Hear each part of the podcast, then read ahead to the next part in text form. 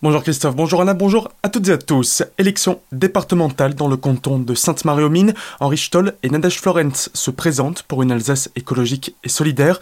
Ils souhaitent défendre l'environnement en développant les mobilités douces. Le social est aussi un point fort de leur programme. Ils comptent par exemple encourager un accès gratuit à la culture. On les écoute. Je veux des gens cultivés, intelligents, formés et qui respirent un air pur, qui mangent sain, qui boivent une eau qui soit pas polluée et avec des idées saines. Euh, c'est tout ce qu'on a envie de faire. On peut dire que la pandémie qui nous a affectés depuis euh, quelques mois a placé les gens en situation d'insécurité. Une insécurité qui n'est pas seulement celle des biens et des personnes. Une insécurité qu'on a pu constater au niveau sanitaire, au niveau professionnel, alimentaire, environnemental, au niveau social. Élus à la communauté européenne d'Alsace, nos priorités seront ces priorités-là au niveau social et les priorités écologiques dont Henri vient de parler. Des propos recueillis par Solène Martin. Retrouvez l'intégralité de l'entretien avec Henri Stoll et Nadège Florence sur notre site internet azur-fm.com dans la rubrique Actu élection départementale.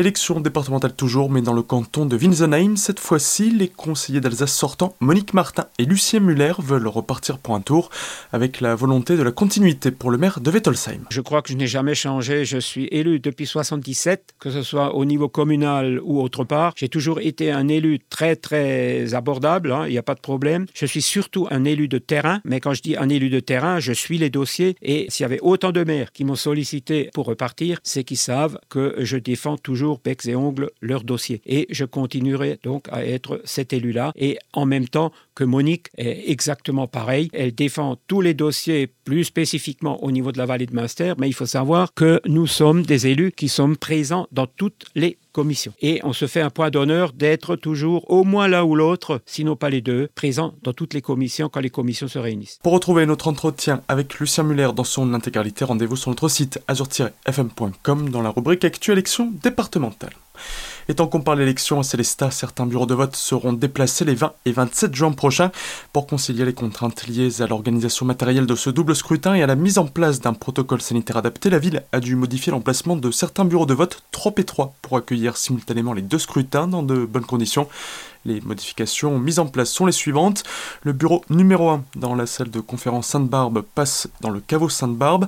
Le bureau numéro 5 de l'école Sainte-Foy passe au COSEC, avenue Andrea Zeller. Le numéro 6, école Pezzalozzi, passe au COSEC.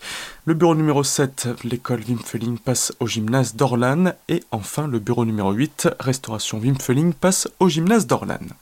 Le label Valeur Parc Naturel Régional décerné pour la première fois à une brasserie. Ce samedi, la brasserie artisanale du Pays Welsh située à la Poutre a reçu ce label pour son engagement et ses valeurs.